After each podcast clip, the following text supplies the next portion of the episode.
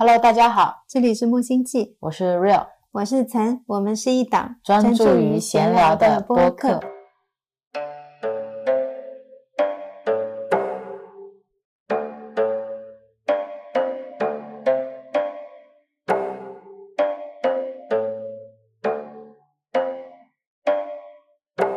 今天我们在一个很特别的地方，苍南。对，我的老家苍南就是苍山以南，在中国很南边的一个小镇上，一个我感觉还挺大的小镇。我很喜欢在这边走路，然后这边小镇上的树年纪都很大。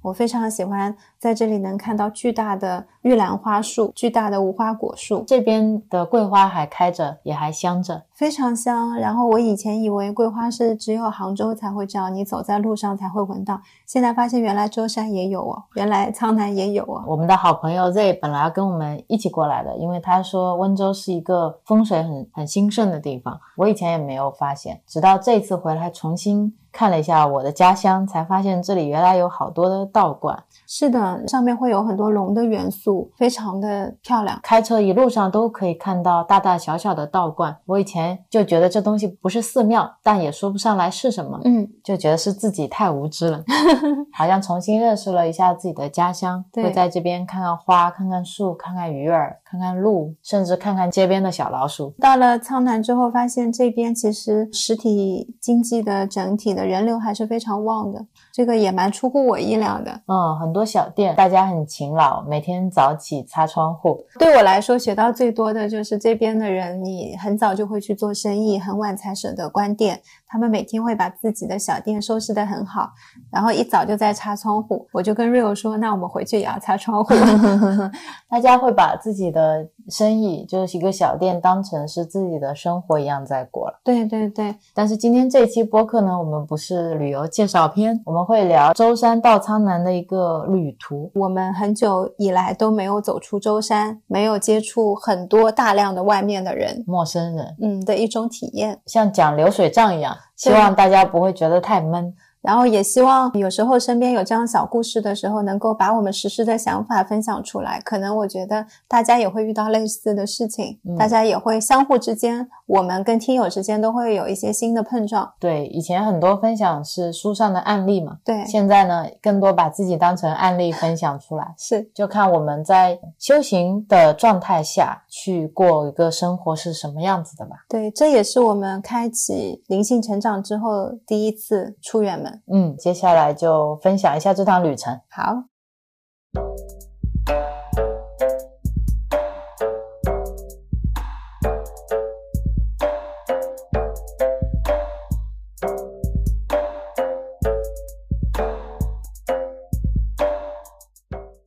我们这次从舟山到温州选择了坐大巴，然后呢，大巴的时间差不多是总共坐了七个小时左右，从早上八点二十五分上车的吧，一直到下午两点多，将近三点钟才到温州。是，再从温州打了一个车回到苍南，又花了一个多小时。所以真正到家差不多是四点半左右了，在 Rio 的家门口又堵了半小时，就整体经历就是这样子。对，我们是早上五点钟起床的。到晚上差不多五点钟到家嘛，就刚好十二个小时的一个经历，特地跟大家分享一下。前一天晚上我们就基本上都准备好了，然后半夜的时候有个好朋友 Dan，他想买礼物送给朋友，他正好跟 Rio 在沟通。本来我们是没有办法发货的，因为第二天我们一早就要走了。Rio 就问了一下 Dan，就说你这个礼物是不是能等我们回来再发？结果 Dan 就说不行，因为最晚是十五号要送人。我们那个时候计划是十五号回去的，还没有想到后面会多待这么久。然后我就想，没办法。像我的话，就听到礼物两个字，我就会特别敏感。我觉得，既然今天他想要送礼物，又选了我们木星记，随便怎么样，我觉得这份祝福就是很想送出去。对，然后灵机一动，我就想到了，可以当天晚上回趟店里，把礼物包好了以后，第二天出门前放在门口，让顺丰小哥来拿。因为当时已经在被窝里了。我想的是，第二天早上早点起床，去一趟店里，把礼物包好之后。放在门口让顺丰小哥来拿，所以第二天我们就五点钟起床了。是的，本来这个闹钟是六点的，然后 Rio 就特别机智的把闹钟又调向了五点。对，然后我们就是雾蒙蒙的去准备了礼物。早上快出门的时候，我发现，哎，我来大姨妈了，比我预计早了两天，超出了我的预期。我的姨妈软件里面显示要晚两天的，当时心里就有一点落差。就 real 拿着姨妈软件跟我讲这件事情的时候，你就好像大姨妈是一个自己可以控制的事，就是软件说姨妈还有两天后才到，为什么今天就到了？我感觉那个软件就要负这个责任一样。我想的是出门嘛，有姨妈就不是特别方便，要想着去换姨妈巾，我们要坐大巴。曾就跟我说，他说来姨妈很好啊，姨妈终归是要来的嘛，提前一天来，你有提前一天的时间做准备，可以准备一些姨妈巾啊，总比第二天你坐大巴车的时候临时。时来要好很多，对，而且我一般姨妈就是第一天不舒服一下，后面就很好了。我当时听了一下。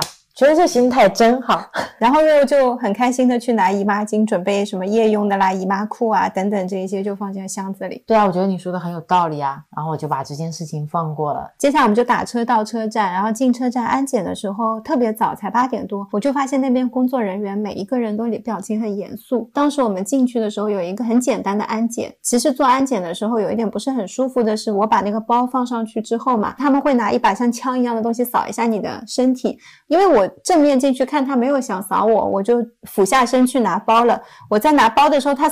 从我的背一直扫到我的屁股，就那个位置有点敏感，就让我感觉有点不舒服。我就回头看了一下他，然后发现他其实在做这件事情根本是心不在焉的嘛。然后 Rio 呢，在进安检的时候，不知道为什么，就旁边有一个传送带，明明是引导大家放包的，旁边那个工作人员一直跟 Rio 说，请过安检，请过安检。然后 Rio 一直带着包往那个闸门走，然后那个人说了三遍之后，就有点有点急。我没发现他急，我没找到安检的那个放包的机器，我当时没注意，就跟 Rio 说，我说我们把包放进去嘛，然后。其实我们进去坐下的时候，就是在转头看外面，听到了当时很早的时候就有八点不到七点多，外面就有人在吵架，也是一个阿姨，因为那个阿姨跟工作人员之间产生一些态度上面的一些不和，然后她觉得他们态度不好。其实我进来也有这样的感受，他们吵了一会儿之后，到后来还有保安要去找那个阿姨等等这样的一系列的事情，这些事情落幕了之后，他们又回归到刚才的状态。我感觉有很多人其实都已经形成了一种无意识的状态在工作，他们可能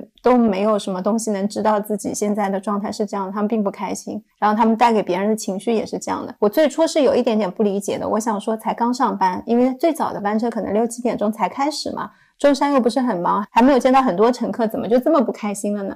然后后来我想，有可能是上班的一个普通状态就是那样子的。如果是换做我以前去看这件事情的话，从遇到的第一个板着脸让我扫码进来开始，我就会很不开心。我觉得我又没有欠你，就一大早的，我心情很好，我现在是要回家出去玩了。你们没有想过你们在这边工作是为了什么吗？你们的这些态度都会影响到每一个乘客的心情吗？像过安检的时候，Real 他可能没有想到是要把包放过去。其实你不用一直强调说过安检过安检，你就说请你把包放一觉得这件事情就很好的能够指引你了，产生挺多的情绪。可能我坐下来再回头看他们的时候，那种心情是有一些愤怒，有一些生气的。那为什么这次没有啊？我好像拿掉了预期。以前呢，我是有预期的。我觉得他们是在工作，是服务人员就应该对我好，他们就应该有工作那种服务意识的状态。这是我的预期，会去匹配一下。现在我是每天都觉得，我遇到这个人，我也不知道会遇到谁，我也没有预期。我今天到车站，每个人对我都要好好的，我也不知道我今天去车站。会遇到什么？只有碰到这件事情，我说哦，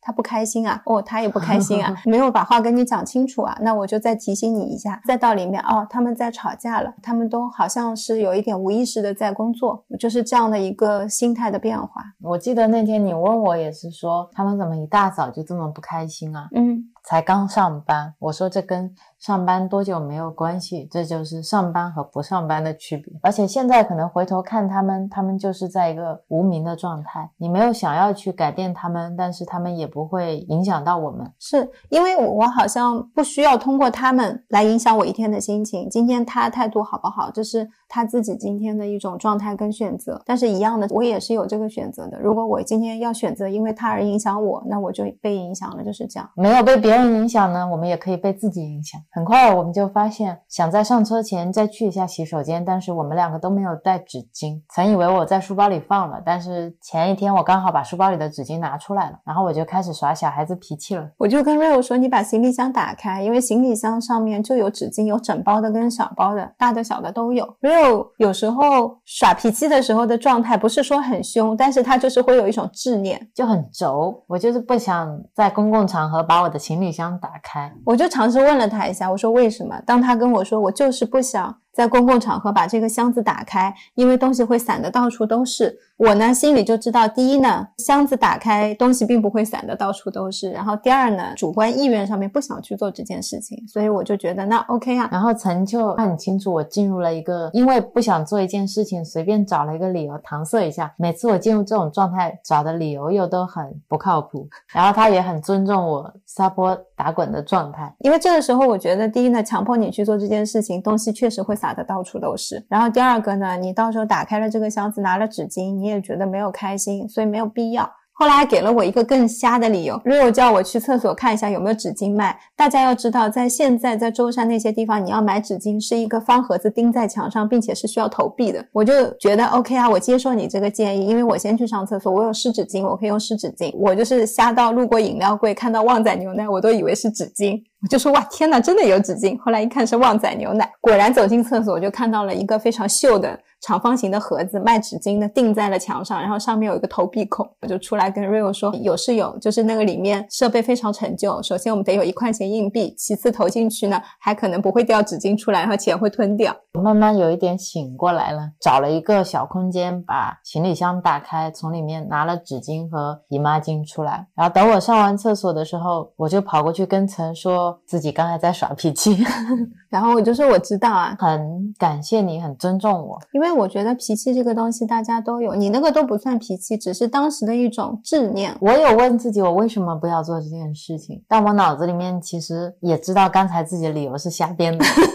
然后也没有什么不愉快的经历，好像就是懒得做，不想做，嗯，觉得很麻烦，嗯，然后就觉得为什么会觉得麻烦？发现自己底下其实很多东西都是空的。等我们在候车的时候，我就感谢了你。我来姨妈，你提醒我是一件好事情。到今天我打开行李箱，我拿了纸巾，才发现我姨妈巾也没有拿出来。等一下，如果在大巴车上好好多个小时想换姨妈巾，到时候就没有办法拿行李了，因为行李会放在底下的汽车的行李柜里面，拿起来会更。麻烦，我就觉得没拿纸巾，可能就是在提醒我，我姨妈巾忘了拿出来。所以当时我就跟你说，觉得很好啊。如果接受了去打开行李箱，就收到了其他的礼物。嗯，然后我就会觉得，当一个人轴的时候，其实你不用去硬扭它，感觉很容易扭断。因为那个时候其实轴的问题也没有解决，还会制造出新的问题。那现在如果你有轴的地方，你就轴着就好了。遇到什么问题，我想到时候大不了就再解决嘛。我是没有想到后来你又会打开箱子再去拿，整体的过程比你想的要更顺利、更简单。是啊，其实真的打开行李箱了也没怎么。什么都没有发生啊，你就是顺利的拿到了纸巾，拿到了姨妈巾，然后顺利的上了洗手间而已啊。你想，如果是在以前的我，可能如果遇到这样的情况，你说你不肯拿，我就会一个人拖着那个箱子去一个边边角的地方，相对安全一点，就会把东西打开，拿出纸巾给你，然后可能我们俩上厕所，心里就会觉得这件事情你为什么不愿意做呢？你看东西也没有撒的到处都是啊。等到要上车了，你发现你姨妈巾没有拿，到时候我又会觉得，那你看。刚才你跟我一起开箱子不是挺好吗？你为什么不跟我一起开箱呢？在中途停车的时候要去求司机，跟司机说能不能麻烦你为了我们去开一下，看是不是又很麻烦，又要在。另一个很不方便的地方，打开我们的箱子，告诉大家我要拿姨妈巾，这就是一个以前我比较常态的状态。虽然我可能不会跟你争吵，但是我会生闷气，我会觉得这一切的始端就是早上你不肯跟我一起去开箱子，开了所有的一切就都会好，就会埋一个不太开心的种子在那里。可能到我们状态都好的时候，到时候再拿出来说。但其实这件事情可以什么都没有的。是啊，可以本来就全部都放过嘛，只是你一件一件的把它捡起来了，拼在心里。是的。嗯，然后就上车了。上车呢也很好玩，它这个大巴车呢是有两层的，但是所有的乘客都在二楼，只有司机和行李在一楼。座位呢不是按照你买的票坐的。我上了车就非常的迷茫，我问 Rio 我们是几号，然后 Rio 告诉我几号，我就找不到我那个号，好不容易找到其中一个号是有人坐的，然后 Rio 就说这种大巴车一般都是大家随便坐的。你知道我不太坐大巴，然后又是随便坐的时候就有一点不确定，因为你买了票你坐那里就没有人可以跟你说这是我的位置，就很怕随便坐了之后别人会突然让你走开啊，然后你就不知道自己要去坐哪里。当时往车上找位子的时候也发现基本上两个人的位置都被坐满了，巡视了一圈。发现车头没人坐，我们就坐到了车头的两个位置，小小的。就发现挡风玻璃上面有很多的裂痕。我是一个不开车的人，但是我我也知道挡风玻璃开高速，如果上面有这么多裂缝，其实挺危险的。如果前面有人扔个垃圾什么，正好积在这个裂缝上，我觉得它玻璃就会碎嘛。我当时坐在那，我就在想，哎，为什么这么多条裂缝都没有补？然后 Rio 就指了几个裂缝跟我说，他们补过了。那种补就是中间一条裂缝，它为了裂缝从一根变成两根，在它交接的地方它封了一下，就有点像。我们女生穿丝袜露丝了，然后用指甲油中间点了一下的感觉。你这个比喻听起来很形象，我有点听不懂。然后你就觉得怎么这样？就是安全会不会有点问题？然后 Rio 就跟我说啊，那原来坐在这儿很危险，所以没有人坐，刚好空了两个绝佳的位置。对，看车景就很好。嗯，后来下雨，雨水打在裂痕上，特别漂亮。是的，它本来是竖横下来的，遇到裂痕，现在开始往横向流，特别美。然后 Rio 说完坐在前排的。好处之后，我就忘记那个危险，就想说，哦，一切都是注定的嘛。如果要发生，就让它发生。而且他们也做了一些防范处理，也不是说这个裂缝完全没处理过。我想他们应该是做过风险评估的。我也就觉得这个位置好像就是天生为我们预留的。那个大巴车是这样的，他说他会在温州下车，但是我之前问司机在温州哪里下车，他说不清楚。他说到时候下车再说嘛。嗯，他说一定会给你送到温州的。对温州也不熟，因为我以前一直都是动车直接坐到苍南的。等我上车之后呢，我看到那里有个小卡牌。之前我打过电话问，他说在温州南站下车，我一直以为是动车南站，我们可以直接坐动车回苍南。坐在第一个位置之后，我发现原来他去的是汽车南站。后面又发现那个司机其实他不经过汽车南站。他会在温州进了高速收费口之后，会停车让我们下车，以后再让一个小车接我们到南站附近，非常复杂。我当时也不知道我们究竟会去哪。然后过程中瑞欧的爸爸因为也担心我们到底这个行程是怎么样，然后需不需要到时候有人接啊什么的，我们两个人也特别未知，因为你根本不知道你去向温州了哪里，所以我就跟我爸说，等到了再说。嗯，到时候下车了，我看一下定位，我再再决定好了。我们就这样。发车了，在车上也发生了特别意想不到的事情，就是有人在车上抽烟。他抽烟的频率差不多是每隔一个半小时，基本上就会很有规律性的点起一根烟。这是我平生第一次在大巴车上面遇到过人家抽烟，因为我觉得这种密闭的空间，一般正常人不会在里面抽烟。没想过闻到烟味，我们不是戴着口罩吗？我都有点难以置信。直到烟感的警报器一直叫，下面司机一边开车一边就会很大声的说：“楼上是不是有人抽烟啊？不要再抽。”抽啦，不可以抽哦。就会无声的，但是烟灭了，从包里掏出我的橙花喷雾，就会往空气里喷一遍，口罩上喷一遍，带回去。这是第一次发生这样的事情，然后第二次烟味又起来了。我想说，这个人刚才司机已经劝过了，应该不会再这样子吧？司机又在下面喊：“楼上是不是有人抽烟啊？快把烟灭掉！”然后那人又灭了，大概六次有吧。反正后面司机大叔已经上二楼来喊了，有司机上来，我们才知道哦，原来这辆车是有两个司机交替开的。那个司机就跑上来说。是不是你在抽烟？啊说不要抽了，然后就下去了。我每次都是睡着了，被楼下司机喊醒的，因为我听不清他在喊什么。然后你就跟我说是有人在抽烟，因为整个大巴是密闭的空间嘛，有烟味会比较难受。虽然我的嗅觉没有很灵敏，也没有闻得很清楚。其实第一次、第二次烟味有起来的时候，对我挑战是最大的。波友也知道我是一个曾经抽过纸烟跟电子烟的人，但我这个人天生对纸烟的味道不是很喜欢，尤其是在一个密闭的空。间里面有烟味，我是很难受的。我还非常不喜欢身上带烟味。他在抽起来的时候，我就觉得这个人怎么会这样？他这样一抽，不是整车的人都在抽嘛？第二次又起来的时候，我就在想，那我今天要经历这些是为什么？我指的这个不是带着情绪的问我为什么今天一定要经历这个，我是真的向我内心深处在问自己，是我经历这些是为什么？岑的意思呢是说这是一个什么样的催化剂？对对对，我就是把它当催化剂看的。当你把它当成一个催化剂在看的时候，我脑海当中就闪现出了一幕，是我以前在比较早的时候抽。纸烟，然后我就会在室内抽烟。就那个时候，杭州还没有禁烟，正在禁烟到不禁烟的一个过渡期。吃完饭了之后，我们几个烟友就会在餐馆里面点烟。这个时候，服务员就会过来跟你说：“我们这边是不能抽烟的。”你就会去挑战他，问他：“你这边没有贴禁烟标志，那你为什么叫我不要抽烟？”通常那些服务员都会很为难，跟你说：“现在就是杭州政府有要求，怎么怎么样。”然后我们就会说：“我们知道啊，但你应该贴标识，你没有贴标识，就是我们可以。”抽，那我们抽完这根就不抽了，很有气势，还觉得自己是对的。但其实那也是一个公共场合。虽然我以前不会说在吃饭的时候在一个大厅吃，但是肯定你小范围的另外也是有人的。以前已经觉得自己好像。很有一些原则，比如说旁边有小孩的时候，我们是不会抽的；有孕妇的时候是不会抽的；有贴禁烟标志的时候是不会抽的。但是他没有贴的时候，我们就会抽。我就想到了，我其实，在抽的时候，我那个空间一样有其他人，他们没有跟我说，但是我做了一件特别自我的事情，就跟今天在车上在抽烟的这个人是一样的。当你用规则在限制自己的时候，你永远是有空子可以钻的。只有你在用自我的道德感约束自己的时候。有没有规则就不重要了，是，所以当时在大巴车上的时候，曾跟我说这个，我一下子就醒了。我说怎么开始自我反省了？当时说我很感谢那些包容我在抽烟的那些人，从来没有人站出来跟我说你不要抽烟。也有可能因为我们抽了，还让别人也抽了，就整个。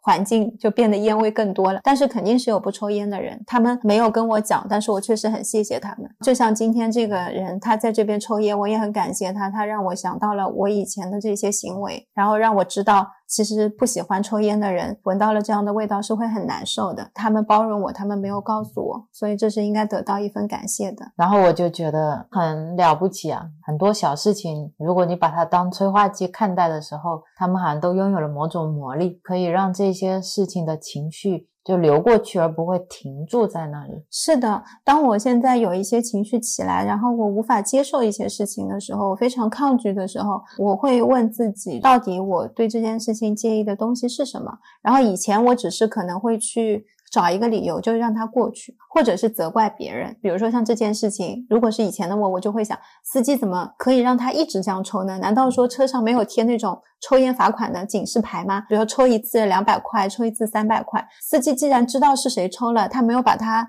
再拿出来好好教育嘛，因为那一天我也很感动的是，那些司机他态度都非常的好。两个男的司机，他们每次上来都很礼貌，告诉他不要再抽啦，怎么怎么样，也没有威胁他说你这样会影响到其他的乘客，就非常简单有力，就管自己又下去开车了。或者我也会想说，这个人怎么这么没有素质？他不知道说一车人都要陪他抽烟吗？我甚至可能会站起来走到他身边，看着他抽烟，问他说烟好抽吗？你怎么就这么忍不住？然后你为什么一定要在这里抽烟呢？等等等等，就是这样的场我可以想出很多很多很多我以前可能会做的事情，但是在做的过程当中，你问你自己到底得到了什么？我得到了愤怒，我得到了不平，然后我觉得我今天整体坐车的这七八个小时都很难受，甚至放大一点说，我可以觉得我未来都不想从舟山坐大巴来温州，觉得坐大巴可能就会遇到这样没有素质的事情，这些人就不能控制自己。我以后要去坐动车，因为动车上面的那些乘警他们会管理更严格一些。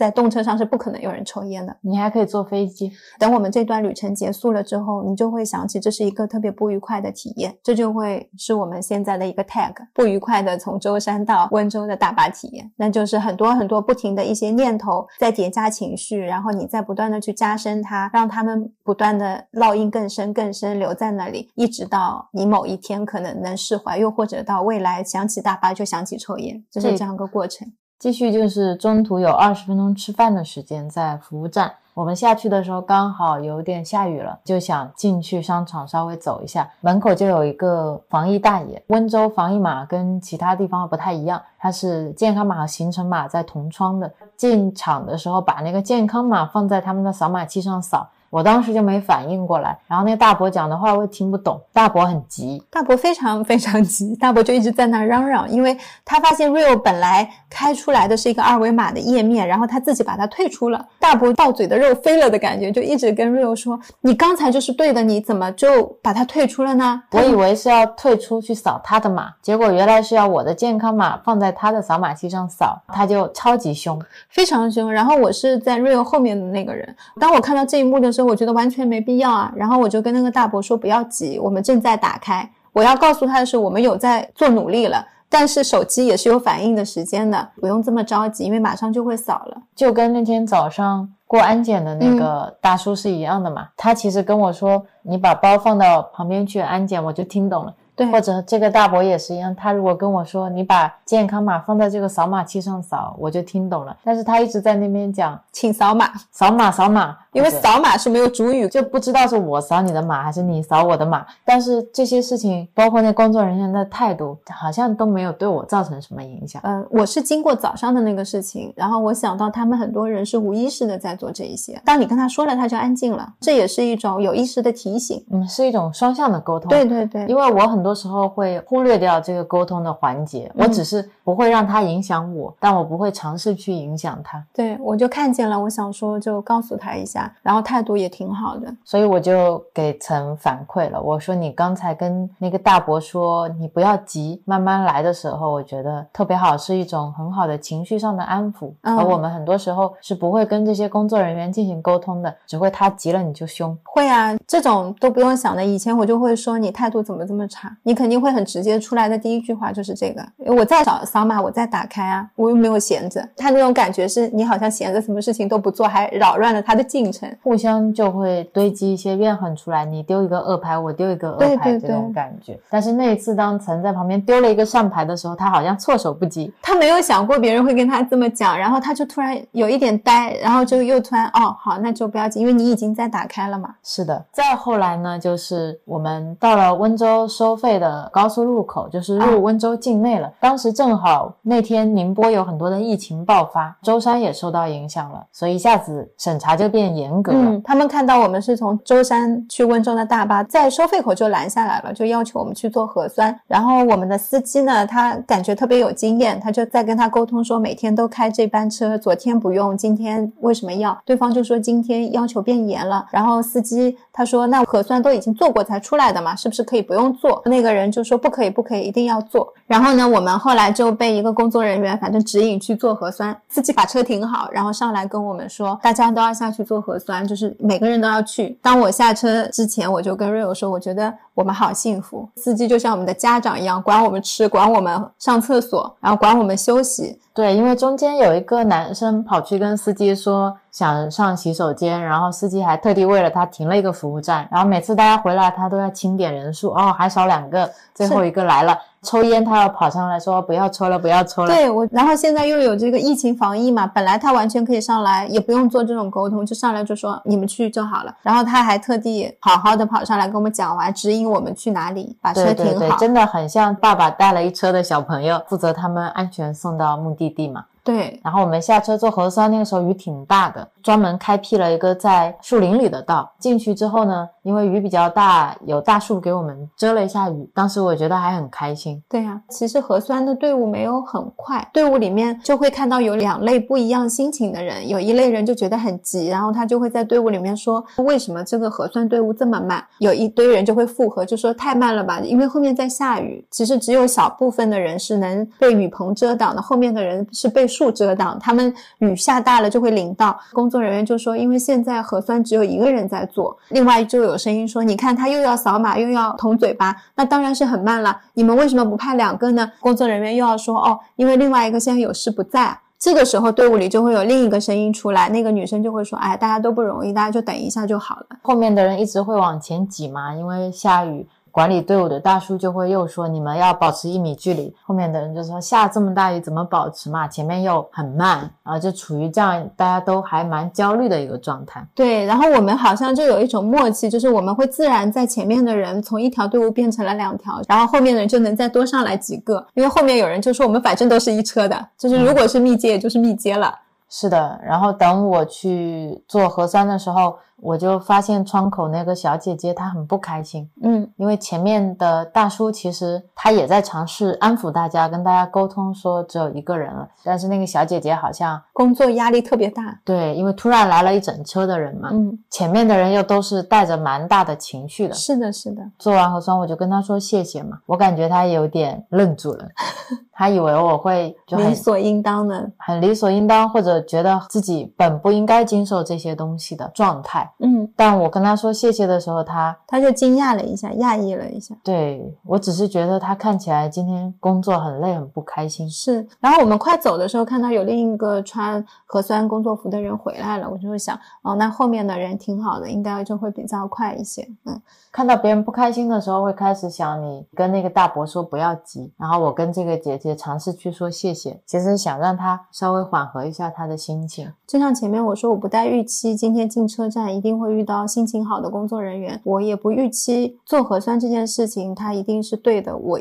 今天来做这些是本应该做还是本不应该做？其实你把这些东西都拿掉的时候，哦，做核酸你就下去做核酸，然后做核酸队伍长，哦，队伍挺长的，那很好。我们当时看到树，就说还挺感谢那些树的，树长得又大又密。完全帮我们挡了一部分的雨，看到他们，嗯，有开心的，然后有能安抚别人的，也有有情绪的，比较着急的，都比较正常。因为其实我们现在就是处于这样一个随时会有一些突发情况出现的一种状态时代里面，好像我们想掌控很多事情，但其实你每天出了门，事情都不在你的掌控范围内，是是，就感觉会脱钩。就你越想掌控这些东西，就越不在你范围。对你越尝试把很多未知变成已知，对你反而会产生越来越多的未知。对，所以那天我们就挺顺利啊，做完了整一车人整整齐齐开往温州。我只是观察大家的情绪有起起落落。再往前开了一小段，我们就被要求下车了。嗯然后司机呢，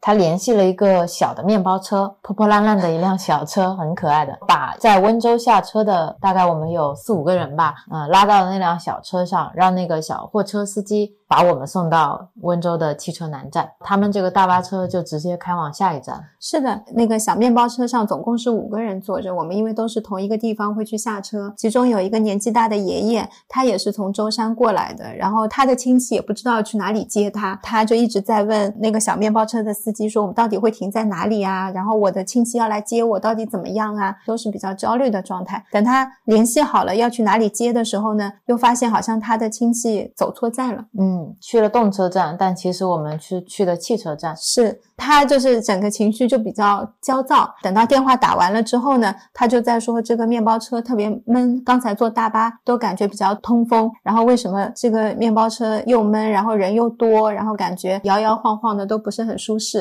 嗯，还会停下来去送点海鲜楼的货啊之类的，顺道。对对对，在这个时候我就突然跟你说，我说哇，外面桂花好香，车里面的人就静了一会儿，好像大家都在跟我闻桂花香，因为我是真的从窗外闻到了桂花香。你看整辆车，它比大巴车要通风，因为大巴车是只有内循环的，但是这边的话它开了窗，所以我们是能吹到一些风。然后我想那个大爷他之所以觉得很热，是因为他现在有很多未知，他的亲戚不知道去哪儿接他，他也不知道到时候下车亲戚能不能找到他，又在一个陌生的地方带了很多海鲜。在这个时候呢，后面就有一个阿姨就跟这个爷爷聊上了。对，然后整车稍微就缓和了一点。对对对，他们就用舟山话很热络的聊天，然后那个阿姨就开始问那个爷爷为什么要来啊，然后怎么怎么样，怎么怎么样，爷爷就会跟他讲很多他的一些心情，就是现在本不想来的，然后为什么一定要来啊，怎么怎么样，然后就觉得挺好，大家缓和一下就没有那么热了。对，然后当时我也不知道我们到底会去哪，对，我当时也是有很多未知，但是我觉得下车就会知道该怎么做了。是。然后下车的时候果然也不知道该怎么做，因为也不是停在南站，是停在一个行李房前面。是我们下车了以后，南站呢离我们其实还有一段路，在斜对角，要走蛮久的。我也不知道到那边是不是有汽车站回苍南。以前觉得路边会有很多招手的黑车，可以直接到灵溪的，也下车没有下车一辆都没有，都是室内的出租车，出租车，然后有一个公交车站。当时我脑子里面就开始飞速的想嘛，比如说是要有计划，可能要走到南站那边去看汽车呢，还是坐公交车去动车站，还是打车去动车站，还是想有没有别的办法，就不知道该踏出哪一步。是的，我就发现，呃，Rio 在一直用各个平台导航在搜啦，怎么样？然后我原本是那种下了车，我觉得我们就应该知道我们要怎么样去那边，就算我们不知道，我们开了导航应该也会知道的。就我第一次。知道原来开了导航，并不知道怎么样可以去到那里。然后我们现在不是太清楚自己到底在哪里。当时我爸就跟我说，要不要他找出租车公司，还是说我们试试看叫顺风车？我当时想，哦，对哦，打个顺风车试试。是的，后来没多久就打到了。当时我们一边在打顺风车，我们俩就说，那万一打不到顺风车，最多就是麻烦一点。对，我们也能接受其他所有的方式，然后就打上顺风车了。就突然打上，我是预期会打不上，因为你说离家还有一个多小时，我想一般在杭州这种，你也要。机缘巧合，我们又是马上想出发的那种。突然打上的时候，我有点难以置信。我还仔细看了一下，哦，这原来真的是有人会接我们。对，然后打个电话跟司机还确认了一下，才放心下来。蛮神奇的，好像在我一个比较混沌的时候吧，突然给了我一条路，就让我走了。是的，是的，我本来都预期觉得，哦，今天应该还要再去一个车站，再坐一个车，然后下了车可能也没有说直接到你家，下了车会再打个车，就是这样的一个周转，可能到家差不多六点。我觉得可能是这个状态，突然来顺风车了，就觉得啊。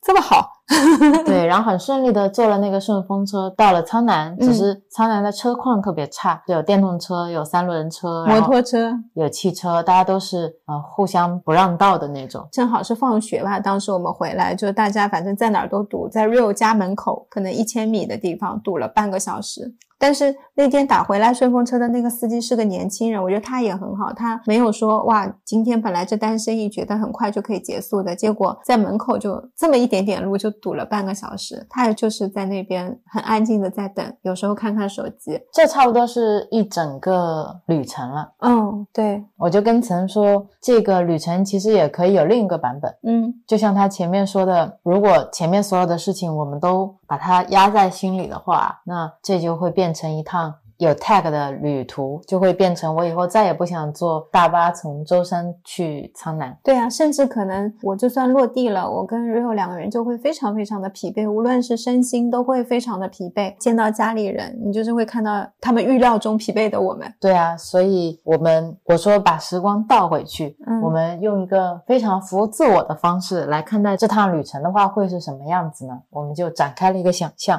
接下来这个新版本了，想象呢就是说，在出门的前一天晚上，看到朋友下了一个订单，我就会跟陈说，哎，什么时候不下，偏偏在这个时候下，他为什么不能早一点？今天下午发掉。就没有这个麻烦事了嘛，嗯，然后就算我们想到了第二天早上的方法，也会说本来可以多睡一个小时的，嗯，结果现在又要早起一个小时，嗯，然后就去发货，帮他包好，或者未睡醒非常疲惫的身躯回到家里面吃个早饭，收拾行李，然后发现自己来姨妈了，又会很生气，就觉得怎么临要出门了又来姨妈，到了车站发现安检的人很凶，那边又在吵架，就觉得这个旅程的开端就不是太好，是的。在等到要上厕所前，发现纸巾不在身上，在行李箱里。你就算去开行李箱，也是特别生气的，会很生气的打开它，然后东西可能真的就会散落在一地，然后就会想着刚才安检这些人这么凶，现在我又没有纸巾，现在又东西洒在地上，就觉得这一一整个早上从早起到现在，没有一件事情是好的。然后我们就上了车，上了车发现大家都不按位子坐，我也不知道我要坐在哪儿，基本上没有两个人的座位，最后坐在了那个车头。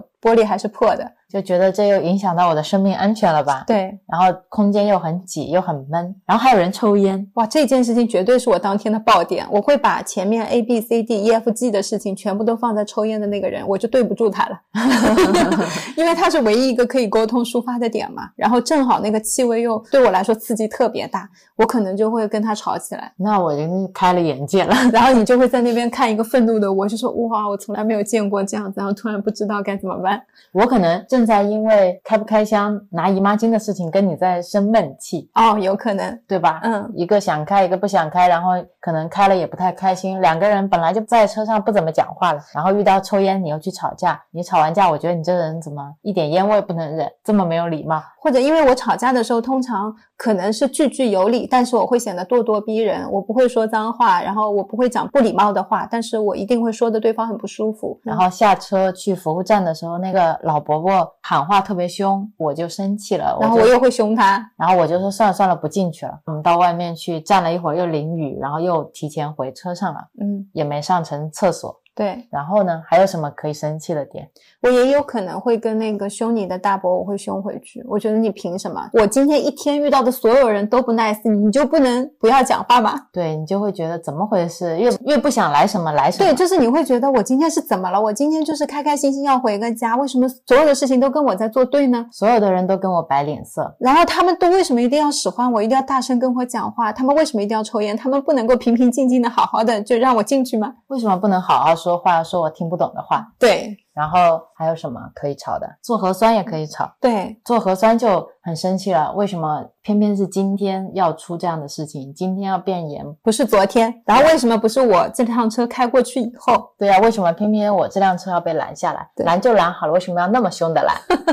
然后下车以后，为什么又是下雨？对下雨为什么又做核酸的地方是没有雨棚的，对，然后又那么慢，大家又情绪都很糟糕。我肯定会是在核酸队伍里面的，也会站出来去说，那你现在那个工作人员不在，我们有这么多人，你为什么不可以再打电话或怎么样，让他赶紧回来呢？他去哪里了呢？我们就会开始讲究效率，讲究他们流程到底哪里不对。然后就会开始煽动，就会说后面这么多人都在淋雨，你现在还要要求我们这个，要求我们那个，难道我们就没有任何的权利来说你们也有一些不合理的地方？就凭什么你们一直要这样对待我们？我们做错了什么？对，然后当司机让我们下车去换小车的时候，又会觉得明明我买的车票是到汽车南站的，为什么你大巴车没有给我送到汽车南站，而要让我自己去坐一辆小车，然后再周转跑到那边？我又不认识路，本来我在大巴车站里面，我可以直接去买票转车回家的，现在我需要再找别的方式回去，就所有的火都来了。然后你就会觉得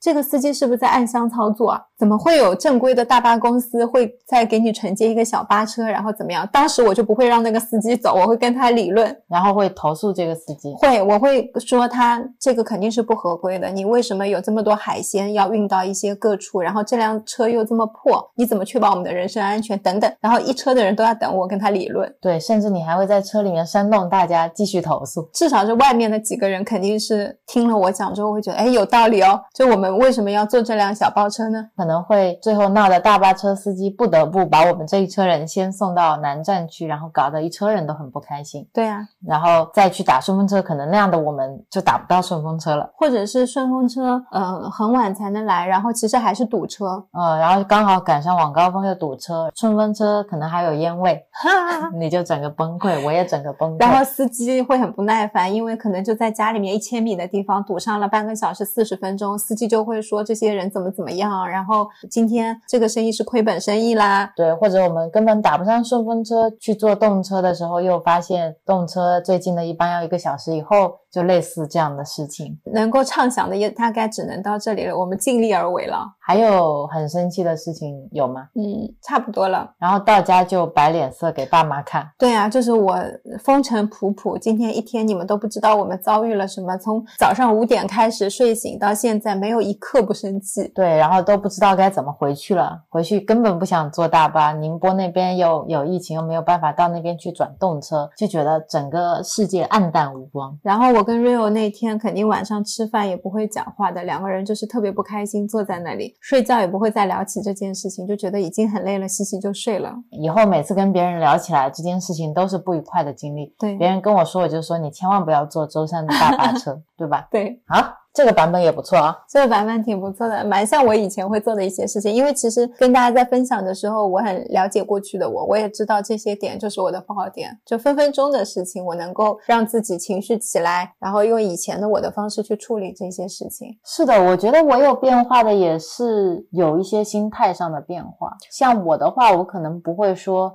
呃凶回去啊，或者去跟他理论怎么样，但是我好像还蛮执着于流程的。如果他没有按照正规流程把我送进车站里面，我有可能会去反馈，但是现在的我坐在那辆小破车上，看到那个司机去一箱一箱的给海鲜楼去送货，我会觉得他生活好辛苦啊。嗯，其实他对我们的态度也很好的，是的，他也有在尝试跟那个爷爷沟通，让他的家里人到哪里去接待他会更好，会更顺一点。哪里是临时停车点，哪里可以停久一点。我好像看到每一个人生活的百态。你会看到以前看到的那一面的另一面，在你愤怒之外的另一面。啊、我会觉得以前的我看不到很多东西，我可能聚焦在了流程流程，他怎么用了一辆小破车送我，这么不正规。是的，放下了这些东西之后，包括坐在车上，我听着那个爷爷在那边一直在说很热很闷，然后说这个车很破，条件很差，然后我闻到桂花香，我我其实是在召唤大家一起闻桂花香，大家都在闻的时候，你就会觉得哦，就是你有时候可能只是这样不经意的一句话，能够把别人带到一秒的当下。对，然后我跟你说，像是坐了一个游览车，在温州